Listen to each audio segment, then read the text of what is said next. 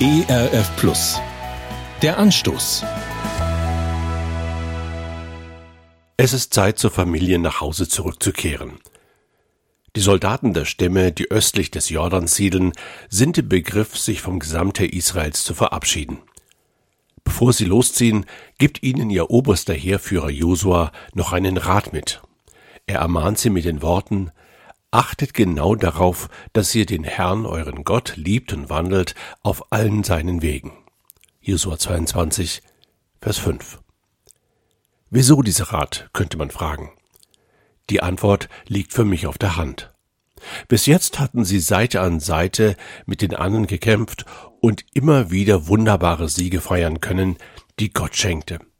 Sie hatten mit eigenen Augen gesehen, wie Gott seine Zusagen einlöste. Und das hatte seine Spuren in ihrem Leben und Glauben hinterlassen. Jetzt sind sie im Begriff, die Waffen niederzulegen und in den Alltag zurückzukehren. Völlig andere Herausforderungen erwarten sie.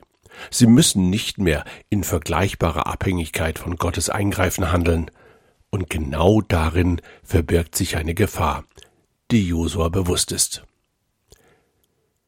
Ich will das als wertvolle Erinnerung für diesen Tag mitnehmen. Auch heute, wenn ich mich mit den Dingen des Alltags befassen muss, gilt das, was Josua Israel ans Herz legte. Achte genau darauf, dass du den Herrn, deinen Gott, liebst und wandelst auf allen seinen Wegen. Der Anstoß. Mehr auf erfplus.de oder im Digitalradio DAB+. Hören Sie ERF Plus. Gutes im Radio.